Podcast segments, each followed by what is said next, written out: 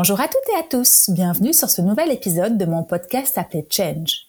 Je suis Hélène Renaud, la cofondatrice de l'agence créative Absolute Agency fondée avec Arnaud Buffet il y a maintenant 15 ans. Ça faisait longtemps que je voulais créer un podcast pour avoir le plaisir d'échanger avec des personnalités inspirantes du monde de l'entrepreneuriat. Et aujourd'hui, avec la crise sanitaire et économique du Covid-19, je me dis que l'échange de bonnes pratiques et de conseils sont plus que les bienvenus. Je suis ravie aujourd'hui de vous proposer ma conversation avec Julien Jacquet. Julien et ses cofondateurs sont partis de la constatation toute simple que dans la nature, les déchets n'existent pas. Alors, ils ont raison, pourquoi ne pas créer des entreprises avec autant de bon sens que la nature pour avoir un impact positif sur notre monde, tant écologiquement que socialement? Et c'est comme ça qu'est né Permafungi, qui grâce aux mares de café récoltées chez les restaurateurs et cafés bruxellois fait pousser des champignons. Mais je ne vous en dis pas plus et vous laisse découvrir son parcours aussi riche que passionnant. Je vous souhaite une très belle écoute.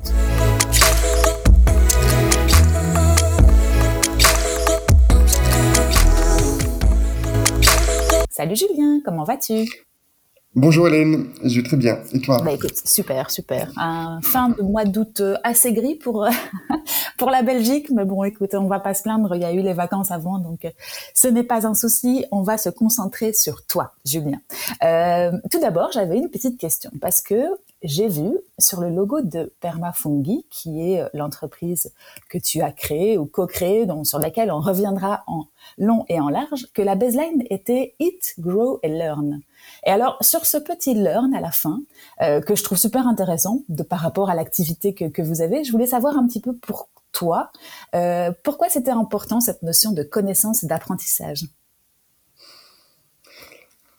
Alors, euh, c'est vrai que dès le départ, on a développé trois activités. On avait une mission, et on en reparlera sans doute après, qui est euh, plus conceptuelle. Mhm. Et les trois activités permettent de dire clairement ce qu'on fait. Et ce learn, c'est la sensibilisation.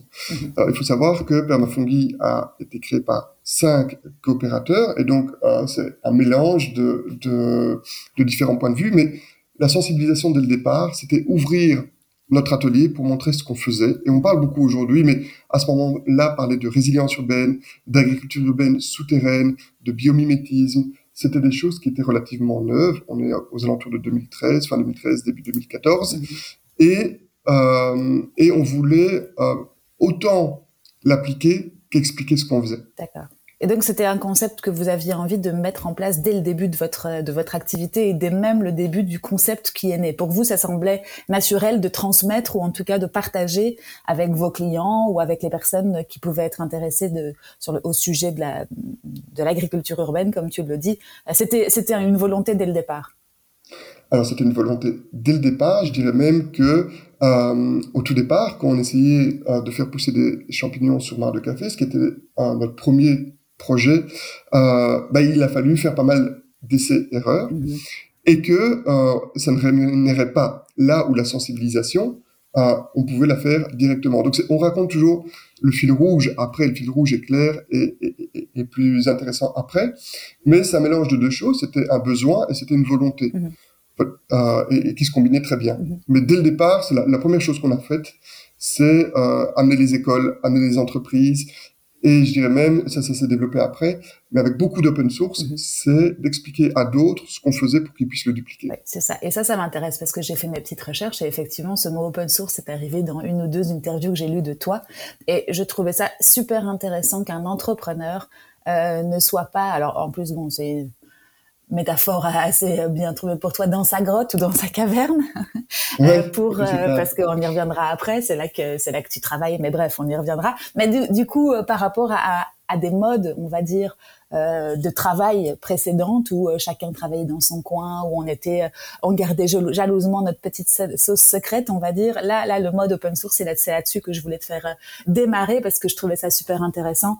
M'a titillé et du coup bah on en reparlera euh, si tu veux bien, Julien. Mais tout d'abord, ce serait cool si tu avais envie de te présenter pour que nos auditeurs comprennent un peu mieux qui tu es. Alors, en quelques mots, euh, Julien Jacquet, c'est tout le monde l'aura compris. Mm-hmm. Euh, je développe Permafungi depuis 2015. Et alors je dis 2015 alors que j'ai parlé de 2013 avant parce que au départ c'est cinq opérateurs qui se sont rencontrés mm-hmm. et moi je les ai rejoints quelques mois plus tard. Euh, et alors, si je devais me définir, souvent, quand on est petit, on sait ce qu'on aime bien. Et quand j'étais petit, j'étais passionné par la nature, c'est-à-dire que j'étais le type d'enfant qui regardait les insectes toute la journée ou qui creusait des trous pour trouver des pierres et faire des collections. Et par la suite, euh, j'ai décidé d'étudier euh, ingénieur en gestion, ce qui a étonné un peu tout mon entourage. Et pour moi, et de nouveau, c'est quelque chose dont on parle beaucoup, je, je, revendique pas du tout cet aspect-là, mais c'est vraiment ce qui s'est passé. Et pourquoi ils étaient étonnés? Parce que euh, ce petit garçon qui ne jugeait que par la nature allait s'intéresser à quelque chose qui finalement était très humain, mhm. euh, très euh, social, qui était l'économie. Mhm. Et ce qui m'intéressait là-dedans, c'est que je trouvais cette économie comme un outil magique, un outil que je comprenais pas, mais qui était magique, qui était l'outil de l'échange, de la coopération, et qui, comme la plupart des outils géniaux, était mal, pouvaient être très mal utilisés et donc très dangereux. Mhm. Et je voulais comprendre ce qu'il y avait moyen de faire avec pour l'appliquer dans des domaines qui m'étaient chers. Mhm. Là où j'avais l'impression que des domaines qui m'étaient chers, euh, je pourrais les apprendre ailleurs. Et, et c'est vrai, je me souviens de cette blocus où j'étais en retard, euh, où je commençais comme la plupart des étudiants au dernier moment, mais où je j'ouvrais des livres sur les papillons plutôt que des livres sur la comptabilité, mmh. et c'était vite le stress après quelques jours, et c'est ça qui me permettait de, de, de changer de, de changer de matière. Mmh. Et, et pourquoi est-ce que tu pensais, peut-être c'était naïf, et euh, tu avais déjà vu des, des, des, des, activités ou des entreprises ou des personnes qui, grâce à grâce à l'époque en tout cas, enfin bon, il n'y a pas si longtemps que ça, hein, tu me diras, mais tu avais tu avais déjà des modèles, toi, euh, dans cette, euh, dans cette économie circulaire ou l'économie peut-être plus appliquée à des, à des choses qui t'étaient proches? Alors moi, mes modèles, justement, ils étaient dans tout ce qui était euh, plutôt lié aux, sciences naturelles. maintenant, je me souviens d'avoir lu, ou je pense que c'est ma maman qui m'a expliqué l'histoire d'Ernest Solvay, qui faisait de l'économie circulaire avant l'heure, qui n'a pas appelé pas ça l'économie circulaire, et qui avait développé une nouvelle façon chimique de, de créer la, la, soude et que euh, ça résolvait toute une série de problèmes. Et ça, ça m'intéressait. Mm-hmm. C'était de, euh, de voir euh, des façons plus simples de faire les choses. Euh, J'aimais beaucoup les, les, mathématiques aussi. Les, les mathématiques, c'est toujours trouver la façon la plus simple mm-hmm. d'expliquer quelque chose. Ça, ça m'intéressait beaucoup. Euh, et peut-être que je l'explique comme ça aujourd'hui, euh, mais la façon dont on choisit les études à 18 ans, ça se, ça se joue parfois avec un, mini petit coup de, de je sais pas trop quoi. Mhm. Et euh, cette petite chose qui me disait, mais euh, dans l'économie, il y a quelque chose d'intéressant, m'a fait choisir ces, ces études-là. Et euh, j'ai la chance qu'en Belgique, il y avait des études qui rassemblaient et l'économie et, euh, et la physique mhm. et la chimie. Mhm. Et donc, j'ai choisi ces, ces, études. Et à l'époque, tu savais déjà que tu allais créer quelque chose ou toi-même développer une activité ou tu n'étais pas du tout conscient à l'époque, enfin, ou voulu? Ah non, là, là, par contre, pas du tout. Et, et je dirais que je, euh, ça a été un, un chemin et, et, je suis content de me trouver où je me trouve, mais au départ, c'était pas du tout euh, l'idée d'être entrepreneur, en tout cas pas, pas sous ce, ce terme-là. Euh, j'avais des, comme, comme les enfants, des, des, métiers de rêve, explorateurs, ça, ça, ça m'aurait bien plu. Euh, et puis en grandissant, euh, souvent ces, ces rêves-là disparaissent. Euh, mais mon idée, c'était d'utiliser l'économie pour régler des problèmes. Et donc, mon premier parcours professionnel, euh, ça a été cela. Donc j'ai d'abord travaillé dans euh, une institution qui lutte contre le blanchiment d'argent. Donc c'était utiliser l'économie pour éviter les, les des fraudes comme le terrorisme, comme le trafic d'êtres humains et ce genre de mhm. choses. Et à partir de là, on a parlé de la microfinance et on en parlait comme tout, de nouveau, ces outils euh, euh, intéressants, on en parlait comme quelque chose d'uniquement positif. Mhm. Et il y a un, un, master qui a été créé en Belgique et donc, j'ai étudié la microfinance, j'ai fait un master en, microfinance par la suite. Mmh. Et même chose, je me suis dit, mais c'est génial, l'économie va permettre de euh, résoudre la pauvreté. On le présentait comme ça. Évidemment, on ne parlait pas encore de surendettement, de euh, tous les, les, problèmes que la microfinance a créés. On n'était pas objectif. Et donc, je suis parti faire de la microfinance en Asie. Et puis, je suis revenu en me disant, mais pourquoi je vais expliquer en Asie, où il y a tout un équilibre, pourquoi faire de l'entrepreneuriat, pourquoi euh, c'est plus important de gagner de l'argent que de ne pas en gagner? Si j'y crois, euh, l'endroit où je peux le faire, c'est en Belgique. Et donc, je suis venu en Belgique pour postuler dans des institutions de microfinance. Donc, la microfinance, peut-être, en quelques mots, c'est la finance des exclus bancaires. Donc, c'est ceux qui ont trop peu d'argent que pour avoir une assurance, un, un prêt ou euh, pour pouvoir épargner dans les banques. Parce qu'évidemment, si on arrive avec 4 euros en Asie dans les banques, ben, on n'est pas trop acceptés. Et en Belgique, c'est des montants un peu plus importants, mais bref. Et donc, j'ai travaillé dans la, microfinance en Belgique et j'étais au contact d'entrepreneurs.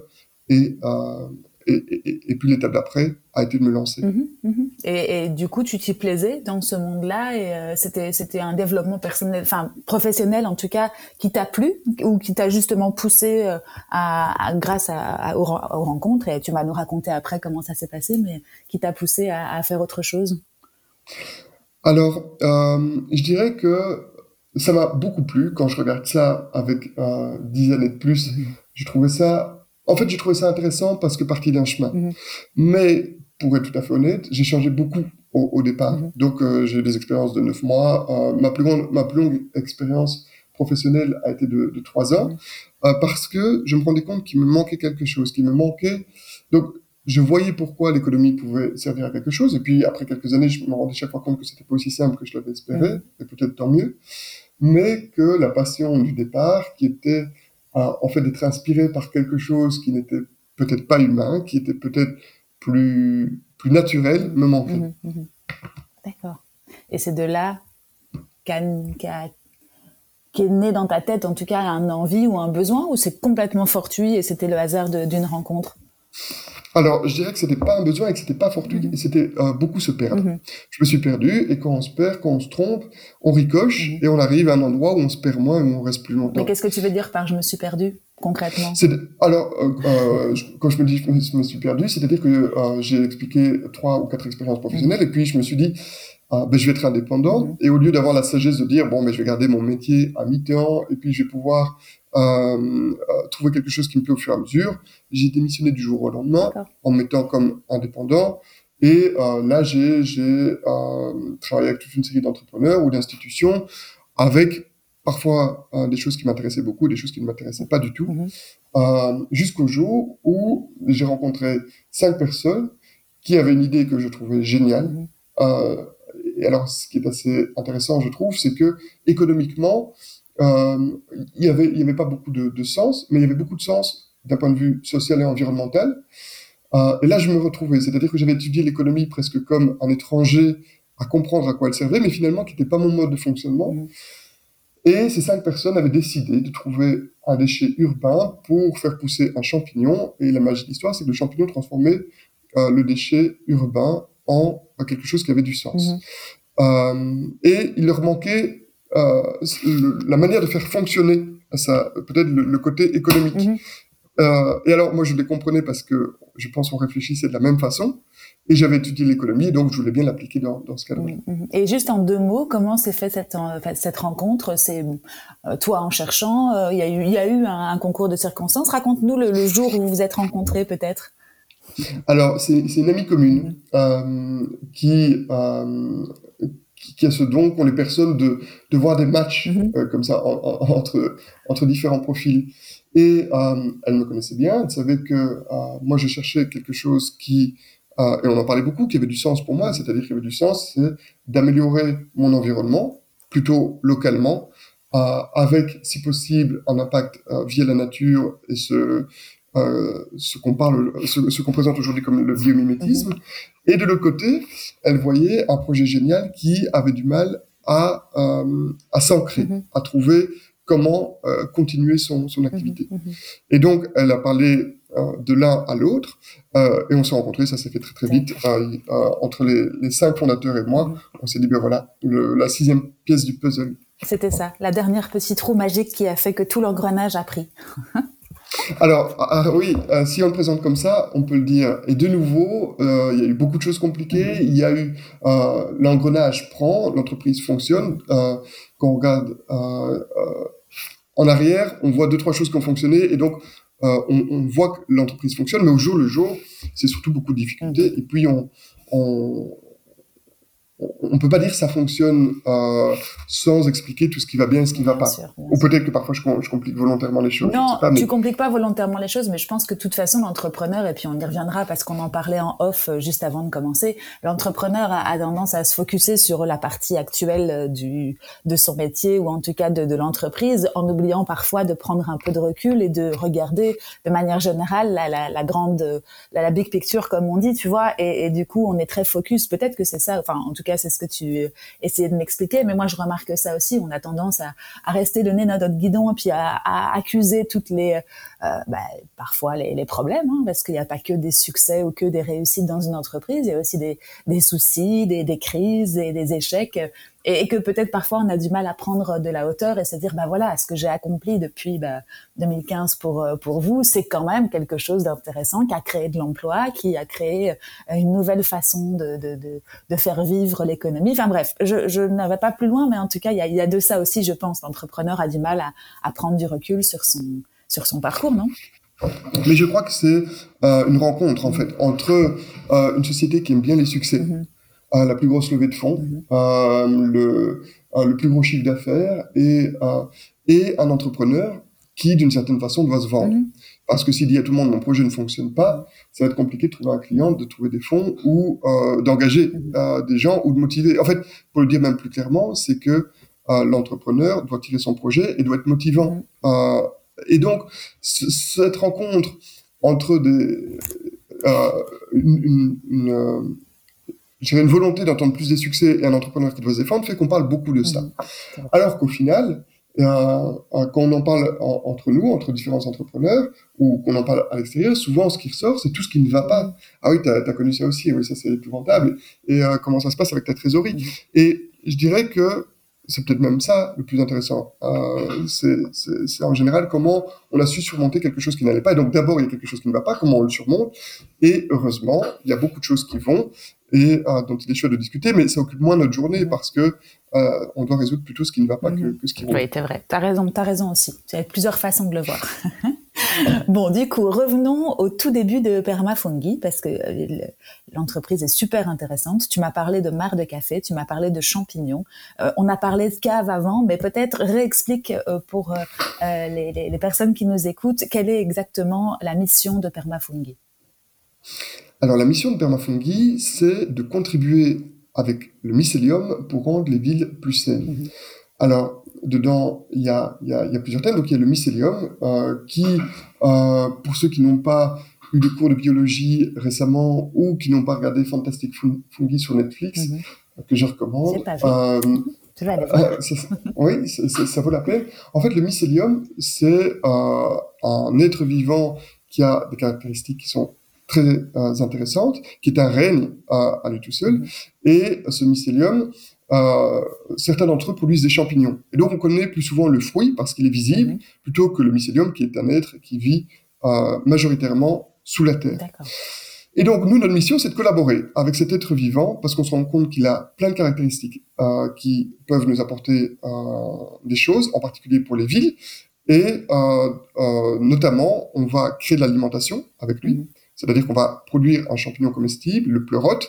On va dépolluer, c'est-à-dire qu'il a euh, toute une série de caractéristiques de dépollution. Il permet, c'est un peu le chimiste de la nature, donc il va dépolluer le marc de café euh, pour le transformer en compost. Mmh. Et on travaille sur des matériaux durables euh, depuis 2016. Donc concrètement, on récolte du marc de café tous les matins.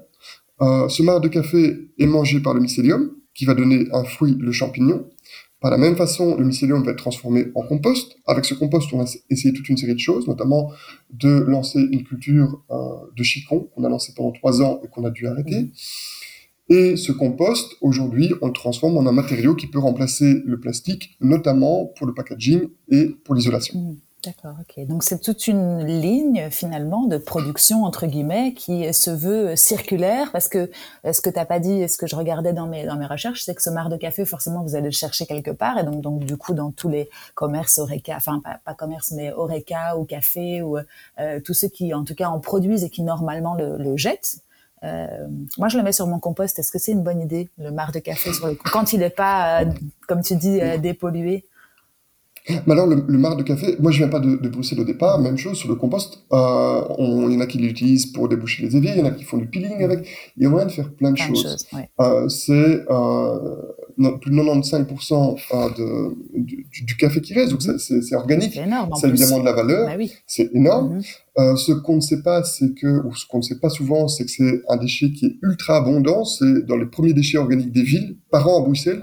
Pour donner une idée, c'est 15 000 tonnes. D'accord. Euh, alors quand je dis 15 000 tonnes, il y a le 1000 et le tonne parfois qui, qui se confondent, donc on parle bien de 15 millions de kilos mhm. euh, par an ah. euh, dans notre petite ville de Bruxelles. Ah oui, effectivement. Et, donc, il n'est pas du tout exploité. Enfin, à part à part votre activité, le mar de café, il est jeté et puis basta. Alors, de plus en plus, il y a des initiatives pour le transformer et, en, Belgique, euh, on était les premiers à en parler. Euh, en Allemagne, il y a d'autres projets. Il y en a qui font euh, des, ils le compressent pour faire des, tasses et pour faire de, des, assiettes. Excellent. il y en a qui vont plus loin, comme Café Bueno, qui récolte l'huile dans le mar de café pour en faire quelque chose. Parce qu'en fait, ce qui se passe aussi, c'est que c'est un déchet acide. Mhm.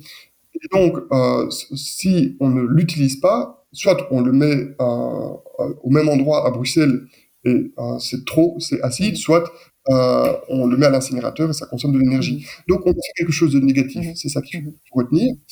Et euh, nous, notre idée, c'est de dire on va récupérer ce marc de café, c'est une nourriture excellente pour le pleurote, et le pleurote va le transformer en quelque chose d'autre qu'on peut réutiliser, et donc en fait, on fait toute une boucle, et chaque fois qu'on arrive à un déchet, on peut lui trouver une utilité. Parce que ce qu'on aime bien dire chez Permafungi, c'est que le déchet, c'est une invention humaine. La nature n'a jamais inventé un déchet. L'humain crée le déchet. Et donc, c'est, euh, si on dit que c'est une invention, c'est, surtout une conception. Et ça, on peut le revoir. Et donc, si on a un mar de café, si on a du mar de café qui n'est pas un déchet euh, qui peut euh, nourrir un pleurote, il le transforme dans un, un, compost qui, lui non plus, n'est plus un déchet. Mmh. Ça, on l'a d'abord donné dans des fermes. Euh, mais euh, on peut lui trouver une valorisation plus intéressante. Et c'est ça l'histoire de euh, mycomatériaux ou de biomatériaux qu'on développe depuis 2016. Ok, top, top. Donc vous, concrètement, vous allez le chercher, et si j'ai bien vu, c'est à vélo, donc ça se passe de manière, en tout cas, neutre. Les, commerçants, en tout cas, les, restaurateurs, je suppose qu'ils étaient très contents quand tu es venu taper à leur porte et que tu leur as proposé de se débarrasser de ce déchet pour eux. Alors, euh, j'entends deux questions euh, qui me semblent intéressantes. C'est que euh, il y a un impact environnemental et la, vie des commerçants. Mm-hmm. Et c'est pas toujours facile de, de, de, mixer les deux. dans ce cas-là, et notre rapport a évidemment évolué au, fur et à mesure du temps, mais l'idée c'est de créer un win-win. Mm-hmm. C'est-à-dire que nous, on a une matière première gratuite, ce qui est quand même fabuleux. Mhm. Euh, et pour le commerçant, au départ, on s'est dit, ben, s'ils doivent payer pour l'évacuer, on va juste leur demander euh, euh, les 80 euros la tonne mhm. pour pouvoir le récupérer. Mhm. Et donc, ils ont un impact circulaire à raconter. Et finalement, on a même final, terminé par ne plus demander de, de, payer pour ce mar de café. Comme ça, on se rend compte que eux, ils gagnent pas beaucoup d'argent, mais c'est plutôt un, un coût en moins qu'un coût en plus. Il parle d'économie circulaire, et nous, on a de la matière première gratuite, et on parle d'un partenariat qui a beaucoup de sens. Mhm. Donc ça, c'est le rapport avec les, commerçants, c'est euh, c'est vraiment une collaboration win-win qui n'est jamais remise en question parce que tout le monde y gagne. Mhm. À côté de ça, euh, Permafungi essaie toujours de minimiser l'impact des énergies fossiles. Donc, euh, je dirais qu'on a commencé de façon très idéaliste euh, et qu'on s'est professionnalisé. Mhm. Euh, globalement, on va chercher le mar de café à vélo tous les matins.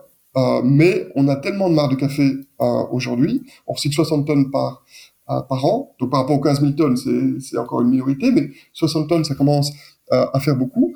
Et ce marc de café, on le prend soit en vélo, soit en logistique inversée. Ça veut dire qu'on collabore avec nos partenaires pour qu'il aille le chercher en allant faire d'autres activités. Donc, par exemple, le pain quotidien livre le pain dans tous les pains quotidiens le matin et ramène le marc de café. Et ça, ça combinait la logistique et l'impact environnemental. D'accord, top. Ok, j'ai compris. C'est intéressant. Et donc, du coup, ce mar de café, vous, vous le mettez dans des grands, euh, dans des grandes poches, si j'ai bien vu. Euh, et grâce à quel, euh, enfin, c'est un processus chimique, hein, mais en tout cas, je vois que sortent, en tout cas sur les sur les photos que tu mets sur ton site ou sur tes réseaux sociaux, sortent de cette poche euh, des champignons. Exactement. En fait, ce qui se passe, c'est qu'il y a trois étapes. Il y a l'inoculation, l'incubation et la fructification. Mhm. L'inoculation, c'est créer l'alimentation euh, du champignon, donc créer son substrat, et mettre... Alors, euh, par abus de langage, on parle toujours du champignon, mais c'est bien du mycélium qu'il s'agit. Donc, on va créer la nourriture du mycélium, et ça va être 50% de marc de café, 50% de paille, globalement. on va intégrer euh, le mycélium dans ce substrat.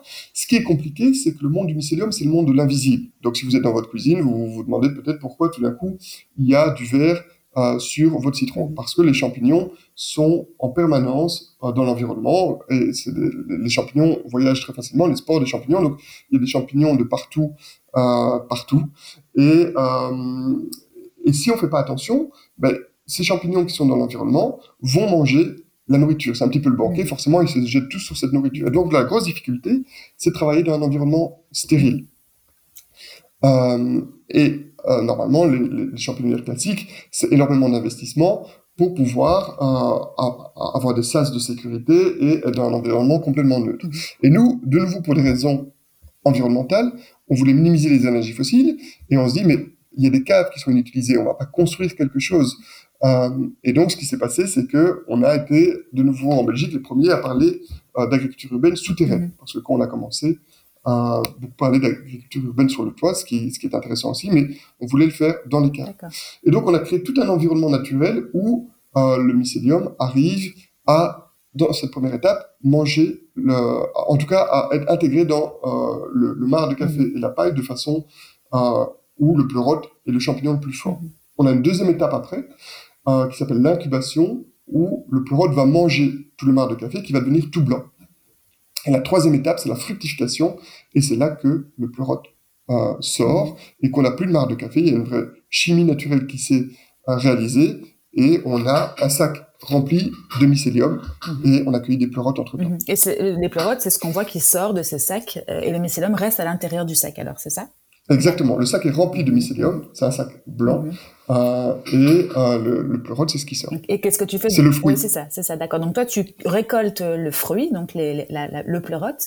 Euh, et qu'est-ce que tu fais du mycélium alors du coup à l'intérieur de ce, de ce sac?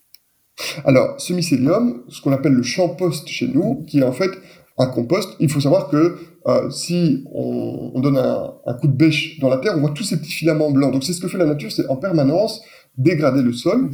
Et donc, en fait, c'est euh, ce qui pourrait se passer dans, dans, un, dans, dans, un bon, dans un bon compost. Donc, on, on, peut en faire toute une série de choses. Mhm. La première chose qu'on a faite, c'est de collaborer avec des fermes, notamment la ferme Noclif qui est à côté de chez nous, pour pouvoir amender ses sols. Mhm. Parce qu'évidemment, c'est comme le lombric, d'avoir du mycélium dans son sol, c'est très bien. En plus, il reste un petit peu de paille, donc ça permet de faire le, paillage en hiver. Et ils se sont rendus compte que le mycélium intéressait les limaces qui ne s'intéressaient plus à leur salade. Donc ce, ce compost ou ce champost avait plein de valeurs. Mhm. Et puis de nouveau, comme on est euh, dans l'idée d'une économie circulaire, chaque fois qu'on tombe sur quelque chose euh, qui n'est plus valorisé, on se demande ce qu'on peut en faire. Mhm. Donc on a lancé une culture de chicon pleine terre euh, et l'idée, c'est de se dire, bon, on est dans des caves, on a de la terre, il n'y a plus qu'à faire pousser du chicon, et ça nous permettra d'aller chez les clients et de leur vendre non seulement des champignons, mais aussi des chicons. Mhm. Première, enfin, une des difficultés, mais peut-être première euh, à laquelle je fais référence aujourd'hui, c'est qu'il y a eu des contaminations entre les chicons et les champignons, donc il y avait beaucoup de, de questions techniques à résoudre. Et si ce n'était que ça, on aurait pu continuer. On a produit jusqu'à 4 tonnes par mois, donc c'était une, une, production qui, qui allait bien. Euh, euh, L'autre question, c'est que aujourd'hui, la plupart des chicons en Belgique sont produits en hydroponie mmh. euh, ou, en, ou en, en, hydroponie. Et donc, ça veut dire que on leur donne de l'eau et peut-être quelques nutriments euh, dans l'eau, euh, et évidemment, ça a des coûts de production beaucoup moins élevés. Mmh. Le fait de le faire en pleine terre, ça a un coût supérieur. Le problème, c'est que visuellement, ça ne se voit pas. Mhm. Visuellement, entre le chicon pleine terre et le chicon en hydroponie, c'est très difficile de se démarquer chez le client. Et donc, on les vendait 5 euros le kilo, mhm. et le marché les attendait à 3,50 euros. Et ça, ça a été quelque chose qui, est très, qui était très difficile à, à promouvoir. Mhm. Par rapport à l'exemple des champignons, donc euh, aujourd'hui, la grande majorité des champignons vendus en Belgique sont produits aux Pays-Bas ou en Pologne et avec tout un impact environnemental et avec une fraîcheur qui n'a rien à voir. C'est pour ça qu'on met des petits euh, cellophanes blancs au-dessus, qui ont l'air pas très frais. Mmh. La différence, c'est que nous, euh, qui cueillions le champignon le matin pour le vendre l'après-midi, le champignon se voyait directement. Et donc, on pouvait le vendre à un prix qui tenait en compte euh, notre impact environnemental. Mmh. Euh, là où c'était pas le cas pour le chien. Mmh. D'accord. Donc là, c'était un, un, choix, et on en reparlera après, d'entrepreneurs ou de managers de de t'arrêter hein, dans, ta production de Qigong malgré le fait que ce soit euh, la, fin, on va dire, de la transformation de ton, de ton, de ton mycélium, quoi. C'est ça.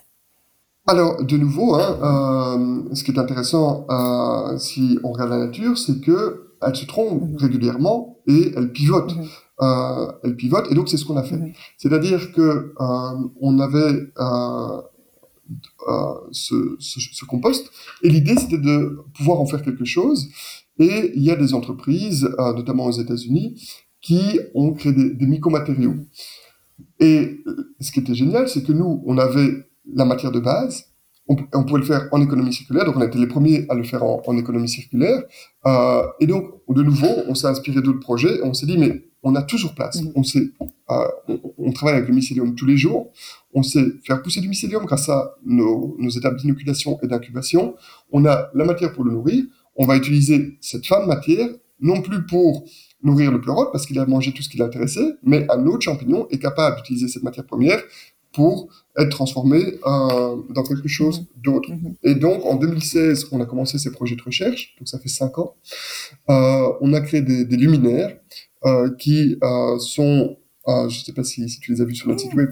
D'un aspect tout à fait particulier, qui sont, qui sont naturels. Alors, ce qui est génial dans cette histoire, c'est qu'aujourd'hui, normalement, c'est fait, euh, en, en, tout cas, certains luminaires sont faits en plastique. Donc, l'histoire du plastique, elle est très linéaire, évidemment on va euh, dans des pays à créer toute une série de troubles, on va à creuser un non-pluie, on va raffiner du pétrole, on va l'amener ici par camion, euh, on va le transformer en plastique, on va l'utiliser une fois et on va le jeter. Et euh, dans la mer, 80% des déchets viennent du secteur du packaging et de, de la construction. Et nous, notre histoire, elle est tout autre. On a déjà utilisé un déchet qui traînait à Bruxelles, on l'a transformé pour faire de la nourriture, il nous reste euh, un résidu, on euh, le transforme de façon naturelle, tout à fait biologique, c'est-à-dire que notre luminaire, si on le met dans le compost, euh, il se dégrade et il est plutôt bon que mauvais pour l'environnement. Et au même endroit, on va utiliser ce qu'on trouve pour en faire quelque chose d'intéressant. Mhm. Oui, j'adore cette, cette histoire justement de diversification dans votre métier parce que tu t'arrêtes pas juste à, enfin en tout cas, on, reviendra peut-être sur le tout début de votre histoire et comment ça a germé, comment ça a pris forme, mais vous vous arrêtez pas de trouver des solutions pour continuer à, à, utiliser les, les, les, différents matériaux que vous avez et c'est ça que je trouve génial parce que tu parlais de cette lampe et il y a, eu aussi euh, d'autres partenariats avec le pain quotidien ou avec d'autres et, euh, et c'est top. Donc, euh, c'est cette constante euh, remise en question que je trouve intéressante chez, chez vous et, et chez Permafungi, c'est de, ne pas s'arrêter. Tu vois ce que je veux dire? C'est euh, toujours recycler et continuer et, c'est top. Et j'ai reçu je sais pas si tu connais Steven, Steven Bakers sur ce sur ce podcast et, et en plus les endroits sont sont incroyables parce que toi on n'a pas encore dit, mais vous êtes euh, en dessous de Tour et Taxi, donc dans des lieux, un, lieu qu'on n'imaginerait pas pour ce genre de, production. Et lui, il est sur le, toit euh, de marché d'Anderlecht avec euh, ses poissons et ses, tomates. Et, voilà, c'est toujours des, enfin en tout cas pour moi qui ne suis pas dans votre dans votre économie, en tout cas, c'est toujours incroyable de, de voir tout ce que vous faites et tout le vous allez jusqu'au bout des choses, quoi. C'est ça que je veux dire.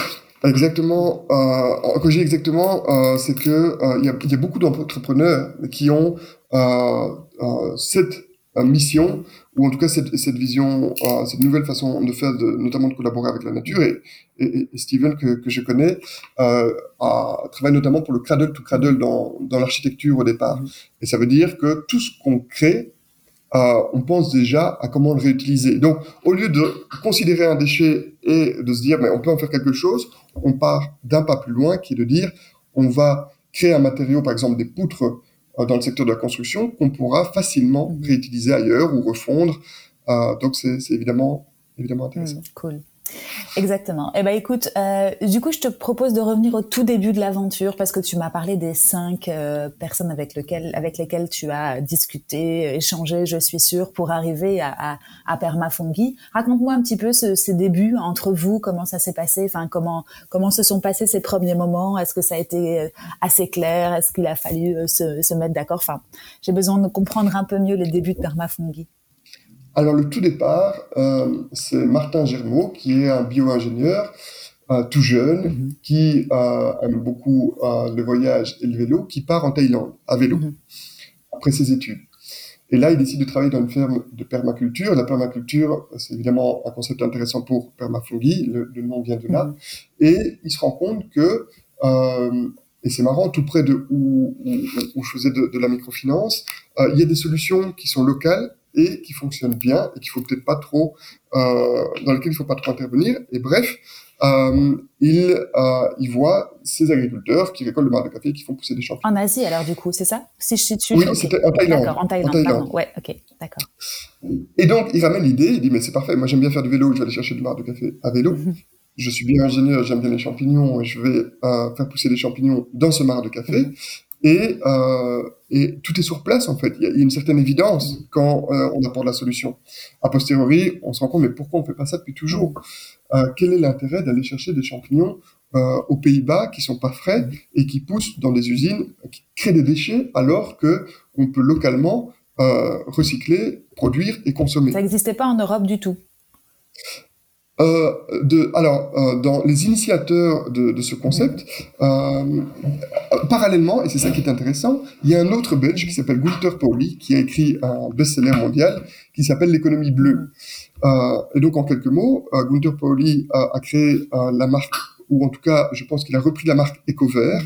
Mm. à ce moment-là, on parlait beaucoup d'écologie ou d'économie durable, et il s'est dit, mais moins polluer ne sert à rien. Ce qu'il faut faire, c'est ne plus polluer. Mm. C'est que l'environnement euh, s'autosatisfassent. Et donc, euh, ce qui, il a écrit un livre où les champignons pouvaient pousser sur euh, du marc de café. Alors, est-ce que c'est lui qui s'est inspiré des Thaïlandais? Est-ce que c'est les Thaïlandais qui s'est inspiré de lui? Ça, je on ne connais pas, mais on ne le saura pas. En tout cas, euh, ça, moi, je, je, ne suis pas au courant. Mm -hmm. Et donc, il y a quatre projets qui sont plus ou moins nés en même temps. Et il y a toujours cette idée que une idée naît dans plusieurs milliers de cerveaux en même temps que euh, les idées en fait sont très valorisées de nouveau dans dans notre monde, mais c'est surtout la façon dont, dont on l'applique. Et donc euh, il y a eu un projet aux États-Unis, un euh, à, à, Londres, pardon, un à Londres, un à Paris, un à Bruxelles et un dans les pays de l'Est. -hmm. Celui dans les pays de l'Est était en collaboration avec Gunther Pauli, et puis les trois autres étaient indépendants. Et vous n'aviez pas connaissance Donc, à ce moment-là les uns des autres. Ça se passait de manière assez parallèle, c'est ça? Alors, disons qu'on avait lu le livre de Gunther Pauli, et que euh, Martin avait euh, découvert ces agriculteurs en Thaïlande qui faisaient quelque chose qui lui paraissait euh, tout à fait novateur et intéressant. Et donc, il y a une idée de base, mais cette idée a évidemment été appliquée chez Permafungi de façon tout à fait différente. Donc, la première chose, c'est qu'on voulait absolument pas consommer d'énergie fossile. Mm -hmm. Ou en tout cas, le minimum. Parce qu'évidemment, ne serait-ce qu'une blouse, c'est de l'énergie fossile. Donc, on s'est dit, on va le faire dans des caves. On a trouvé ces caves magnifiques de euh, Tour et Taxi, euh, qui font 12 000 mètres carrés, donc qui sont immenses et qui étaient très peu utilisés. Et là, tu vas, excuse-moi, je te fais juste faire un petit arrêt sur euh, sur image. Tu vas toquer, tu, vous vous dites là, c'est le, enfin, vous avez vent de ces caves. Euh, tu, quelqu'un d'entre vous prend son petit bâton de pèlerin et va euh, va frapper à la porte de la société qui, qui gère tout ça pour convaincre le, du, du, projet ou ça se passe plus compliqué, enfin, c'est de manière plus compliquée. En fait, il y a plein de choses qui se passent en même temps et c'est bien que tu me poses la question parce qu'en fait, euh, parallèlement, Martin qui a cette idée euh, rencontre une deuxième personne qui s'appelle aussi Martin, qui euh, lui euh, avait tout l'intérêt pour l'économie sociale, créer de l'emploi pour des personnes qui étaient peu valorisées sur le marché mmh. de l'emploi. Mmh. Et euh, finalement, ces deux Martin rencontrent trois autres personnes qui sont intéressées par le projet euh, et qui ont des compétences euh, particulières euh, et euh, qui, qui, jouent plus le rôle de, de conseillers, qui sont moins actifs au jour le jour, mais qui apportent énormément au projet. Mmh. Et dans ces trois autres personnes, euh, il y avait Hugues Linden qui connaissait l'équipe de Tour et Taxi. Et, et c'est là que la, la, connexion se fait. Donc, c'est intéressant, c'est qu'on part d'une idée et qui, dès le départ, ricoche. -hmm. Ricoche dans plein d'endroits. Euh, et euh, de la même façon, euh, un, un des, des, des, autres fondateurs connaissait Exki. -hmm. Et donc, on a frappé à la porte d'Exki -hmm. et qui était même chose. au départ, on, on arrivait avec un projet qui est tout à fait innovant. Votre marque de café, est-ce qu'on peut le récupérer? Et ils nous ont fait confiance dès le premier jour. Ce qui est quand même particulier parce qu'on avait, on n'avait pas grand-chose. et donc, on a eu ce partenariat à Tour et Taxi. On a eu ce partenariat avec Exki et dès le départ, on s'est dit ça doit être win-win. Mmh. Et donc win-win à Tour et Taxi. Euh, après quelques années, on s'est dit mais on va leur euh, proposer euh, un loyer dans, dans ces caves, alors qu'ils avaient été généreux assez pour pour nous laisser les caves à laisser. Mmh. Excellent. Euh, et on voulait que ce soit équilibré parce qu'évidemment, on voulait que ce partenariat, ces caves sont magiques, on voulait y rester. Mhm. Même chose avec Exki, on voulait communiquer, on voulait leur dire, mais vous êtes les premiers à faire l'économie circulaire avec votre marque de café. Et, et, donc, on, a communiqué beaucoup, beaucoup ensemble. Mhm. Et, et, nous, notre idée, voilà, c'était d'avoir du mar de café. Alors, d'être dans un espace qu'on ne devait pas construire, qui ne consommait pas d'énergie fossile. Le marc de café, même chose. On voulait, normalement, le monde du champignon, j'ai dit qu'il était vite contaminé, c'est-à-dire que le monde du champignon pasteurise énormément, c'est-à-dire qu'il chauffe à 90 degrés la nourriture du champignon pour euh, ne pas euh, être contaminé par d'autres champignons. Et nous, l'idée qu'on avait, c'était que le marc de café, il passait dans la machine à café, donc il était pasteurisé. Si on allait le chercher tous les jours, on ne devait plus utiliser d'énergie ah, pour le désinfecter d'une certaine oui, c'est parce que j'allais te dire, moi, j'ai pas vu dans vos installations justement les, les, les, choses dont tu me parlais pour euh, pasteuriser, pour désinfecter, des choses comme ça. Donc vous, vous partiez du principe que le marc de café était déjà entre guillemets stérile ou en tout cas pas pas contaminant. Exactement. Si on allait chercher tous les jours, euh, dans les 48 heures, il était vierge et euh, n'importe quel champignon trouvait l'environnement idéal parce qu'il avait de l'organique non contaminé par les champignons. Euh, il y avait des caves, il y avait le vélo. Mhm. Alors, quand on parle d'idéalisme, celui-là est assez caricatural parce que aller chercher du marc de café tous les jours, on parle de 100 kilos, euh, c'est un mi-temps et euh, c'est physique. Mhm. donc, il y avait ce côté de aller chercher tous les jours au lieu de, au lieu de, l'acheter ou de l'acheminer par, par camion. Euh, et donc, il y a plein d'exemples comme ça qui montrent que dès le départ, euh, le fait d'être dans des caves, par exemple aussi, c'est que on est dans des caves qui font 12 000 mètres carrés, c'est pas anodin, ça veut dire qu'il y a une inertie thermique, ça veut dire que la température est la même toute l'année, donc on doit ni chauffer ni refroidir. Et donc, on voulait créer un projet finalement qui était au plus proche de la nature et qui faisait que, euh, sans rien faire, ou en tout cas en ayant la nature comme partenaire avec l'humain, on avait quelque chose qui recyclait des déchets, qui produisait de l'alimentation et qui revisitait notre façon de produire et de consommer. Mmh, mmh. Et ça, c'était une, une, valeur que vous partagiez tous les tous les six, cinq, du coup, je sais plus si. Alors, euh, et donc, euh, moi, je suis arrivé. Donc, le projet était lancé en 2014. Moi, je suis arrivé en 2015. Et en effet, c'est que je dirais que on avait des valeurs communes, mais surtout chacun apportait sa pierre à l'édifice. Et donc, euh, euh, on avait en même temps l'intérêt pour ce que développaient les autres, le, le côté bio-ingénieur de Martin, de Martin pardon, intéressait, le côté social euh, de, de quelqu'un, et en même temps le côté technique d'un autre, et en, en, même temps mon côté de relier l'économie à la nature. Mhm. Vous étiez très très complémentaires. On était complémentaires. Et ça, c'est, je dirais qu'il y a deux choses qui, qui, ont toujours très bien fonctionné chez Parafungi, c'est le côté complémentaire et le côté euh, se réinventer, parce qu'évidemment, si on s'écoute, il y a plus d'idées dans, euh, dans deux têtes que dans une, et ça, c'est quelque chose qui a fonctionné très fort chez nous, et on a, on, on a développé très tôt la gestion participative, euh, au niveau de l'opérationnel, euh, je veux dire, et euh, ça, ça nous aide beaucoup, parce qu'on est une entreprise où finalement, évidemment, que l'impact économique a du sens, mais d'abord, il y a l'impact environnemental et l'impact social. Mmh. Et donc, on a un, on a plusieurs niveaux de compétences et c'est déjà difficile d'en satisfaire un. Et le fait qu'il y ait plusieurs personnes qui communiquent, ben chacun euh, se complète dans l'un. Donc si parfois moi je, m'intéresse trop à l'environnement, il y a quelqu'un qui va me dire attention l'économique. Ou si c'est l'inverse, parce qu'évidemment même si euh, j'ai une formation euh, d'économiste au départ, ce qui est très intéressant évidemment, c'est que je joue pas toujours le rôle d'économiste de service. C'est que chacun soit un peu le garant de l'équilibre général. Et cette gestion participative euh, ou cette complémentarité ou euh, cette euh, symbiose, finalement, c'est aussi quelque chose qui, qui, est très, très naturel et, qui fonctionne très bien si on l'écoute. Mhm, mhm. Vous n'avez jamais eu de, de soucis entre vous et, et, après, tu disais qu'il y avait peut-être des personnes qui avaient un peu moins de participation au day-to-day, on va dire, mais ça s'est toujours bien passé entre partenaires. Alors, et je dirais que c'est une force au départ, c'est un chemin qu'on choisit ou qu'on ne choisit pas. Et comme la gestion participative, euh, on pourra en parler après parce que c'est très intéressant, c'est pas mieux ou moins bien que l'autocratie. Enfin, nous, on trouve que c'est beaucoup mieux que la hiérarchie. Mm-hmm. Mais ce que je veux dire, c'est pas plus simple. C'est qu'on rencontre toutes les difficultés. Et, euh, et donc, il y a, y, a, y a, deux entités. Il y a les, les, fondateurs et puis il y a l'équipe opérationnelle. Et donc, euh, au, au, fur et à mesure du développement du projet, euh, je suis devenu le, le seul actif chez Permafungi. Donc, chacun avait des activités parallèles. Et euh, là où au départ, les cinq étaient plus ou moins actifs, puis deux, puis deux qui ont changé. Puis moi tout seul, évidemment, il y a eu des, communications qui étaient, qui étaient plus complexes, parce qu'évidemment, on n'a pas la, même idée quand on a l'œil dans le guidon ou hors du guidon, ou en tout cas, on a des visions qui sont différentes. Et donc, toute cette gouvernance, on l'a revue en 2019. Euh, c'est-à-dire que euh, les fondateurs ont fait un pas de côté et aujourd'hui la, décision est vraiment prise au niveau de l'opérationnel. Mmh, d'accord. Et donc ça te revient à toi ou avec une équipe avec laquelle tu partages le, quotidien? Comment est-ce que vous gérez ça? Alors j'ai envie de dire que ça revient à l'équipe. Mmh. Euh, ça c'est évidemment c'est l'objectif, c'est ce qui moi m'anime, c'est ce que je trouve intéressant, c'est-à-dire que le conseil d'administration c'est l'équipe opérationnelle, l'assemblée générale c'est l'équipe opérationnelle, tout se décide en interne. Euh, et, euh, c'est un chemin où, au départ, on faisait des réunions et puis elles étaient trop longues, il n'y avait pas de décision.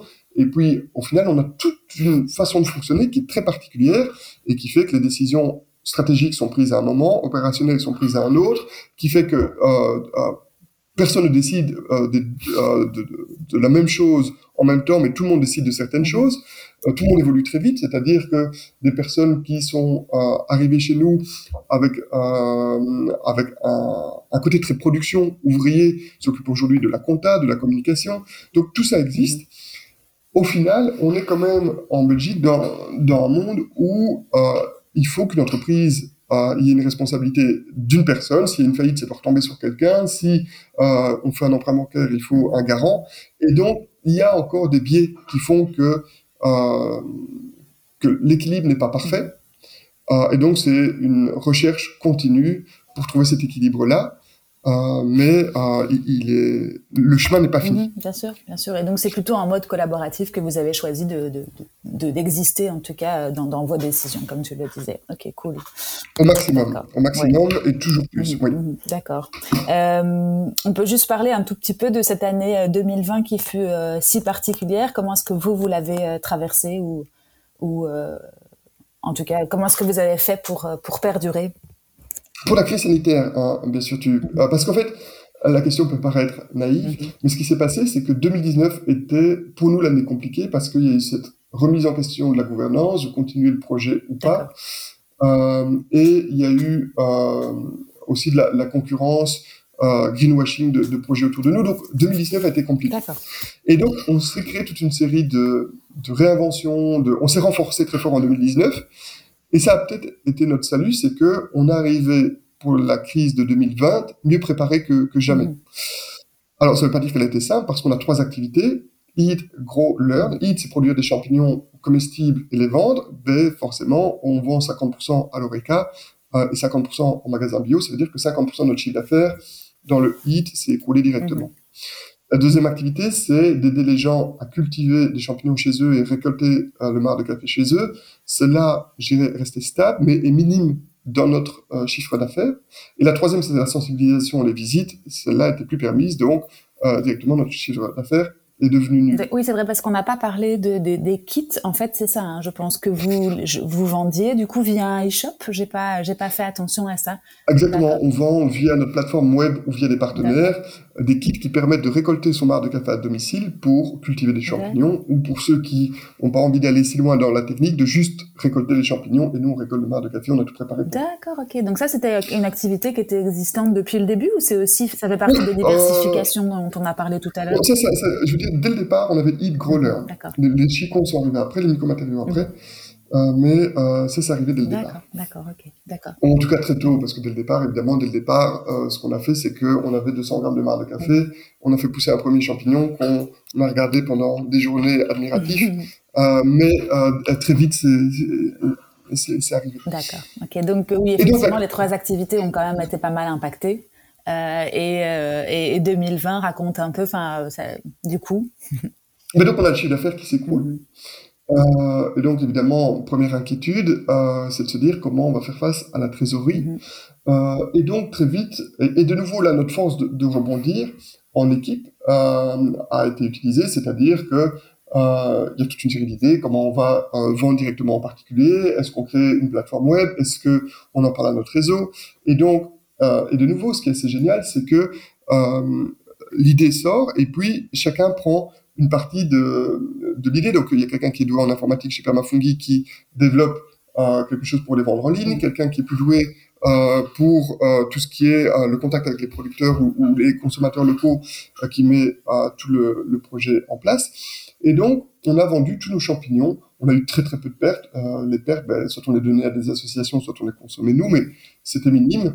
on a réussi à réorienter toute notre vente pendant la crise euh, en direct. Mhm. Là où normalement on vend tout en B2B euh, via des, des, magasins bio et des restaurants. J'ai oublié de te demander, tiens, ça c'est un détail important, combien de temps entre le moment où tu récoltes le marc de café et le moment où le, la le pleurote est récolté? Alors, c'est euh, trois semaines. Il faut l'inoculation se fait le jour même. L'incubation dure 15 jours, c'est-à-dire le mycélium qui mange le marc de café. Et il faut une semaine pour la fructification, pour que le champignon sorte. Ça va très vite. Tous les jours, il double de volume. Et donc, en trois semaines, on a nos premiers champignons. Mhm. Et puis, on fait une deuxième fructification, une semaine de plus. Donc, en un mois, on a deux cycles. On a, euh, on a deux euh, récoltes de, de champignons. Mhm, d'accord, ok. Donc, vous vous êtes vite retourné quand la crise a commencé pour justement euh, avoir d'autres, d'autres, d'autres façons de vendre votre, votre, vos champignons. Ben, tu as raison, c'est une difficulté supplémentaire, c'est qu'il y a un cycle de production d'un mois, c'est-à-dire qu'une fois qu'il est lancé, mhm. on, a, donc on, on, produit une tonne de champignons par mois, pour recycler 5 tonnes de déchets par mois, euh, ben, ça veut dire que quand la crise est arrivée, il y avait une tonne de champignons qui, qui poussaient à nos portes. Et, l'image euh, est quasi réelle parce que les champignons, ça, ça pousse très très vite. C'est de là euh, que vient l'expression évidemment. Et, et donc on, on, voit les champignons qui sortent, qui sortent, qui sortent. Et il faut pouvoir euh, les vendre. Euh, et donc je disais qu'on a tout réorienté vers le B2C, en tout cas au moins 50%, parce que les magasins bio continuaient à fonctionner. Euh, ça, c'était la, la, première solution. Euh, et alors, l'autre chose aussi, c'est que c'est de l'ultra frais. Ça veut dire que si on ne vend pas dans les trois jours, il y a une vraie question. Euh, et alors, pour la sensibilisation, on n'a plus pu le faire, donc ça, ça s'est complètement arrêté. Mm-hmm. Et donc, on a eu recours au chômage technique. Euh, et, et, de nouveau, on a une équipe réellement intelligente. Je, je, parle intelligente au niveau individuel, mais surtout au niveau commun ça veut dire que euh, tout ça s'organisait euh, presque de façon naturelle. Euh, tout le monde savait quand il fallait faire une inoculation, venir récolter. Et, et, et, là, l'équipe Permafungi est, est, je trouve, extraordinaire. C'est-à-dire que s'il faut venir une fois le dimanche parce que les, les, clients veulent tout d'un coup, mmh. c'est des particuliers plutôt le dimanche, ils prennent congé le lundi, le mardi. C'est vraiment un projet qui est, qui, qui est partagé dans, dans ce sens-là et donc les solutions se, se trouvent ensemble. Ouais, très flexible et très agile et, et ce qui permet aussi de, de, supporter ce genre de crise euh, et de, de voir venir un peu plus loin. Quoi. Mm -hmm. Voilà, exactement. Bon, bah, écoute. La, la, résilience qui nous était chère pour la ville mm -hmm. euh, s'est révélée hyper utile pour notre entreprise. Mm -hmm. C'est un, un, écosystème au final. Et tous ces termes qui reviennent euh, d'écosystème, de symbiose,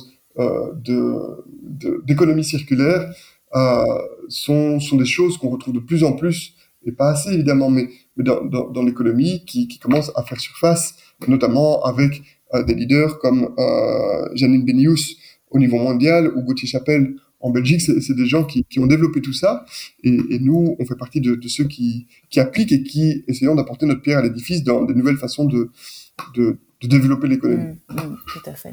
Tu parlais de résilience. Du coup, si euh, je fais un point sur toi en particulier, sur l'entrepreneur que tu es depuis toutes ces années qui porte ce projet avec l'équipe, hein, comme tu le disais, c'est très euh, collaboratif. Comment est-ce que toi, tu gères ces, euh, vents et marées pour, y faire face et est-ce que tu as des, des trucs à, à nous, à nous donner, des, petites astuces. Euh, alors, je dirais que la première chose, c'est que, et c'est peut-être une des, des, choses que j'aime beaucoup dans l'entrepreneuriat, c'est que j'évolue mhm. en même temps que, que le projet. C'est-à-dire, bah, plus jeune, on, on, fonce, on essaie, et puis on se rend compte que ça fonctionne pas, et puis euh, on va un peu en delà de ses limites, et, et donc euh, euh on frôle euh, des, des, fatigues, des blessures, et ce genre, ce genre de choses. Et puis, euh, au fur et à mesure, il y a, il y a ben, nous qui avons appris, l'entreprise qui a appris, et euh, donc les, les, les, choses se, se mettent en, euh, en place tout doucement. Mais la façon dont je le vois aujourd'hui, c'est que l'entrepreneuriat, c'est énormément d'énergie. C'est une dépense d'énergie qui est euh, vraiment euh, dans, dans, tous les domaines euh, de l'énergie mentale, de l'énergie physique, parce qu'on a un projet qui est quand même dans la production, de l'énergie émotionnelle. Et, euh, j'avais besoin de la dépenser, donc je suis très content d'avoir euh, d'avoir pu la mettre là. Mhm. Mais ce qu'il faut savoir, c'est que c'est une énergie euh, l'énergie, évidemment, est quelque chose de limité. Et donc, l'énergie qu'on met dans le projet, on la met pas ailleurs. Ça veut dire que on, on, peut, par exemple, avoir moins de temps pour sa vie privée, pour voir ses amis, pour voyager, pour faire des choses qui, qui nous plaisent. Et donc, peut-être que la leçon euh, qui moi m'intéresse et que je m'applique à moi-même, peut-être parce que j'ai du mal à le faire, c'est d'arriver à splitter en fait entre l'énergie qu'on veut mettre quelque part, euh, en fait de, pouvoir dire ce qu'on met où. Euh, et j'ai tendance à peut-être mettre trop d'énergie dans le projet et aller au-delà des, des, limites. Et évidemment, à un moment, le corps nous rappelle, ce qui fait que on apprend à mieux la canaliser. Et ce qui est intéressant, c'est que euh, je disais que toute l'équipe s'influence. Ça veut dire que on s'est influencé peut-être tous dans l'équipe à vouloir euh, travailler beaucoup parce que ça nous intéressait, parce qu'on était tous passionnés. Et puis à un moment, on se rend compte que euh, tout le monde est fatigué. Mm-hmm. Et là, il y a de nouveau l'intelligence du groupe qui dit mais pourquoi on n'arrête pas un mois? Mm-hmm. Et c'est ce qui s'est passé pendant le Covid. C'est qu'on s'est dit mais de toute façon, le chiffre d'affaires c'est la catastrophe. Mm-hmm. Est-ce que on ferait pas un mois de pause? Et là où c'était la catastrophe, ben nous, ça nous a permis de nous régénérer, de réinventer. On a, et puis, il y a un mois où on a passé pour refaire toutes nos installations, pour créer un bureau plus central où la communication correspondait à notre manière de fonctionner. Donc, ce sont que des difficultés, ce sont que, parce que, évidemment, il y a, il y a des réjouissances et euh, on apprend de plus en plus à les fêter. ça, c'est peut-être mon deuxième conseil, c'est de fêter les choses qui, qui fonctionnent et ça, on le fait de mieux en mieux. Mais euh, au final, toutes ces difficultés nous apprennent à, nous font évoluer et font de permafungi euh, une expérience de tout ce qui s'est passé plutôt qu'une idée de départ toute faite. Oui, c'est ça. L'évolution, en tout cas, de, de l'entreprise est euh, enthousiasmante aussi à voir et, effectivement ne, ne, pas, ne pas cesser de, de, de continuer d'évoluer avec le projet. Oui, et c'est ça qui est intéressant, euh, je pense, quand les gens viennent visiter Permafungi. En fait, on se rend compte que ça vit, on se rend compte que euh, les choses ont été construites euh, beaucoup avec du circulaire. Donc les, les fenêtres euh, qu'on a sont des fenêtres qu'on a trouvées sur un chantier à côté. Bref, tout l'atelier est un désordre organisé euh, et euh, un équilibre par rapport à tout notre environnement. Et je dirais que, euh, de nouveau, c'est peut-être ça la plus grande réussite de Permafungi, c'est de s'intégrer dans un environnement et, et je, reparle de, Janine Benius, mm-hmm. qui parle de genius loci, c'est-à-dire les génies du lieu. C'est-à-dire que quand on est sur place avec tous des, euh, en, s'imprégnant de tout ce qui fonctionne, euh, il y a quelque chose d'assez magique qui se passe. Et je pense notamment à nos voisins, qui sont des architectes qui s'appellent BC euh, Materials, et eux ne construisent plus que des bâtiments avec les matières premières qu'ils trouvent sur place. Ah oui, c'est ça ils transforment, euh, ils font pas venir d'autres matériaux, ils les, ils les prennent sur place pour pouvoir faire leur. Euh, voilà, par exemple, euh, le sablon, le mot vient de sable, c'est-à-dire qu'il serait logique qu'au sablon, les bâtiments soient plus construits avec du sable qu'avec de l'argile ou d'un sable qui viendrait d'ailleurs, par exemple. Ouais, génial. Donc, toi, tu continues, parce que ma, ma prochaine question, enfin, en tout cas, j'avais envie de te poser la question de savoir comment est-ce que toi, tu continuais à évoluer, comment est-ce que tu continuais à, à apprendre et à te former. Je suppose que vous avez des, des, des, groupes ou en tout cas que finalement qui se ressemblent s'assemblent et tu parles de tes voisins donc c'est pas anodin. Euh, tu, toi tu tu euh, tu as un entourage euh, professionnel avec lequel tu, tu, tu discutes ou tu challenges euh, vos idées? Alors de nouveau, je reviens à mon point sur, sur l'énergie. C'est quelque chose que j'adore ou d'aller me former ou et finalement quand on a été récolté, et là je parle en groupe, qu'on a été récolté de café, qu'on a récolté les champignons, qu'on a trouvé le client, qu'on a vendu, qu'on a créé un nouveau projet, etc., euh, c'est en plus. Mhm. Et donc, c'est de trouver un équilibre. Et euh, peut-être que euh, c'est ma, ma, façon de faire. Et tout le monde dans l'équipe n'est pas comme ça. Il y en a, c'est très intéressant. Il y en a qui se forment continuellement. Euh, moi, ça a toujours été euh, d'un coup, j'ai besoin d'une formation, donc je me mets à fond dedans. Et puis, euh j'ai comme un, besoin de lire euh, euh, énormément tout, tout d'un coup. C'est ce que j'ai fait pendant pendant les vacances. Euh, je viens de partir un mois en vacances. J'ai lu énormément parce que j'avais besoin de ça et que j'étais trop dans la pratique. On a un collègue qui est arrivé euh, chez Permafungi, comme beaucoup, avec euh, beaucoup de qualité, mais dans un monde qui est pas toujours sain. Et donc, il n'avait pas rendu son, son mémoire de, de bac. Et donc, il a fait un mémoire de bac chez Permafungi, donc il a une formation continue chez Permafungi pour pouvoir rendre son mémoire, donc il a eu son bac. Et euh, après, il a enchaîné avec un master sur l'environnement et très fort lié aussi avec des thématiques de Permafungi. Et donc, il a décidé de consacrer une partie de son temps à la formation continue. Donc, de nouveau, il y a en même temps cet espace de liberté dans l'entreprise et d'inspiration mutuelle, parce qu'évidemment, cette personne qui apprend beaucoup euh, dans les réunions stratégiques, dit voilà, aujourd'hui, j'aimerais bien parler de ça, et on prévoit une réunion pour échanger. Et donc, il y a des personnes qui sont beaucoup plus intuitives, d'autres qui sont beaucoup plus euh, dans euh, le raisonnement, et tout ça est un équilibre qui, qui s'apprend. Peut-être pour répondre plus clairement à ta question sur ma formation en moi, je dirais que j'apprends beaucoup par l'erreur. C'est-à-dire que euh, y a beaucoup de choses que je ne sais pas faire et ben, comme il faut bien les faire, euh, c'est un peu mon rôle chez Permafungi, c'est de combler les trous dans la gestion participative, ce que personne ne veut faire ou ce qui ne, ne fonctionne pas bien. Et donc j'apprends à les faire et c'est mon apprentissage. Et puis euh, une fois que ça fonctionne bien, je, je vois si quelqu'un est intéressé euh, ou a envie ou a les compétences pour le reprendre. et donc je me remets dans une autre difficulté et ça me permet de continuer à apprendre. ça te challenge aussi toi-même. Voilà. Bon, ben écoute, je crois qu'on a fait un bon petit tour. Julien, est-ce que j'aurais oublié de. Ou est-ce qu'on aurait oublié d'aborder quelque chose qui te semblait important ou intéressant?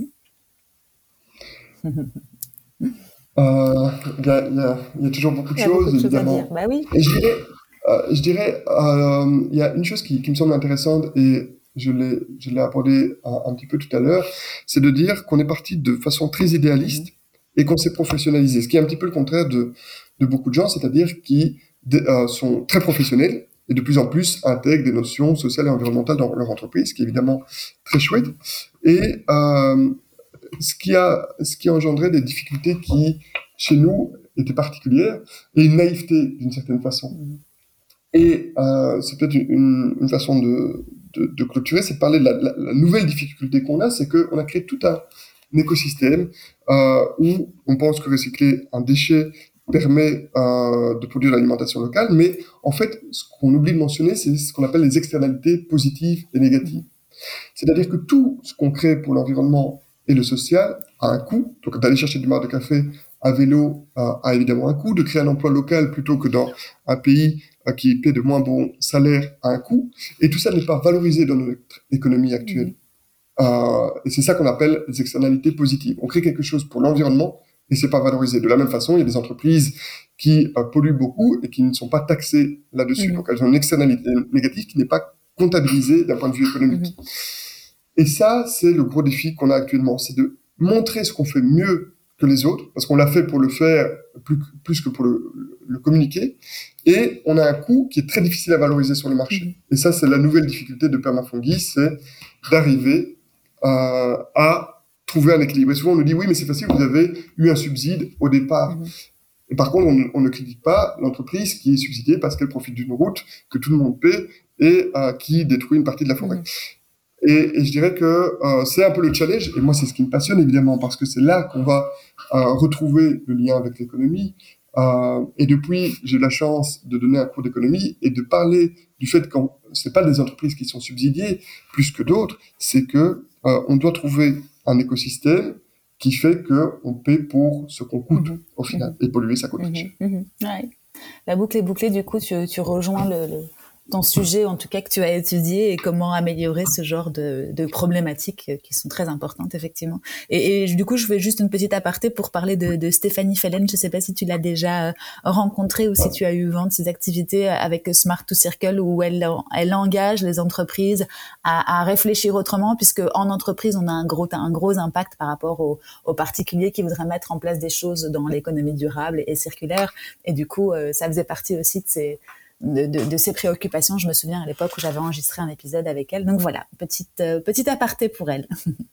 Mais je l'écouterai volontiers. On n'a pas eu la chance de se rencontrer, mhm. mais j'écouterai volontiers l'épisode. Voilà. Et par contre, Jean-Michel, tu dois le connaître aussi, avec qui j'ai discuté euh, de Novobium, euh, et pareil, qui utilise les champignons pour euh, la dépollution des sols, et qui était un, un, un épisode super intéressant euh, que, que, je te conseille aussi. Je crois que c'était le numéro 44, quelque chose comme ça. Oui, Jean-Michel on, on, se connaît bien. évidemment, c'est très intéressant, c'est qu'il utilise le mycélium pour dépolluer les sols, ce qu'on appelle la mycorremédiation, qui, qui qui, qui, est tout à fait complémentaire à notre projet. Ouais, et je découvre des choses sur les champignons, c'est à chaque fois incroyable. Donc merci beaucoup pour euh, cette belle explication de, de votre activité. Euh, J'encourage les personnes qui ont envie de vous découvrir à aller sur le site permafungi.be, si je me trompe pas. Tout à fait. D'accord, ok, cool. Et toi, ben, on peut te suivre sur LinkedIn. Alors du coup, enfin, en tout cas, c'est là que je t'ai connu. Euh, donc, si tu as un autre réseau social où des gens peuvent te suivre, ou en tout cas euh, professionnellement parlant, dis-moi. Mais sinon, allez sur LinkedIn, Julien Jacquet. C'est bien ça. Oui, c'est parfait. C'est tout à fait ça. Et, euh, la page de Permafungi, c'est surtout celle-là qu'on publie. D'accord. Cool. Bah écoute, en tout cas, je te remercie beaucoup pour ton partage, pour ton retour d'expérience et puis pour ton temps aujourd'hui, Julien. Et puis, euh, je souhaite une longue vie à Permafungi. Merci beaucoup, Hélène. Avec grand plaisir. Salut, Julien. Au revoir. Et voilà, c'est fini pour aujourd'hui. J'espère que cet épisode vous a plu. Si c'est le cas, n'hésitez pas à me mettre 5 étoiles sur les plateformes d'écoute ou à le partager avec vos proches. C'est ce qui m'aide à le faire connaître. À très bientôt.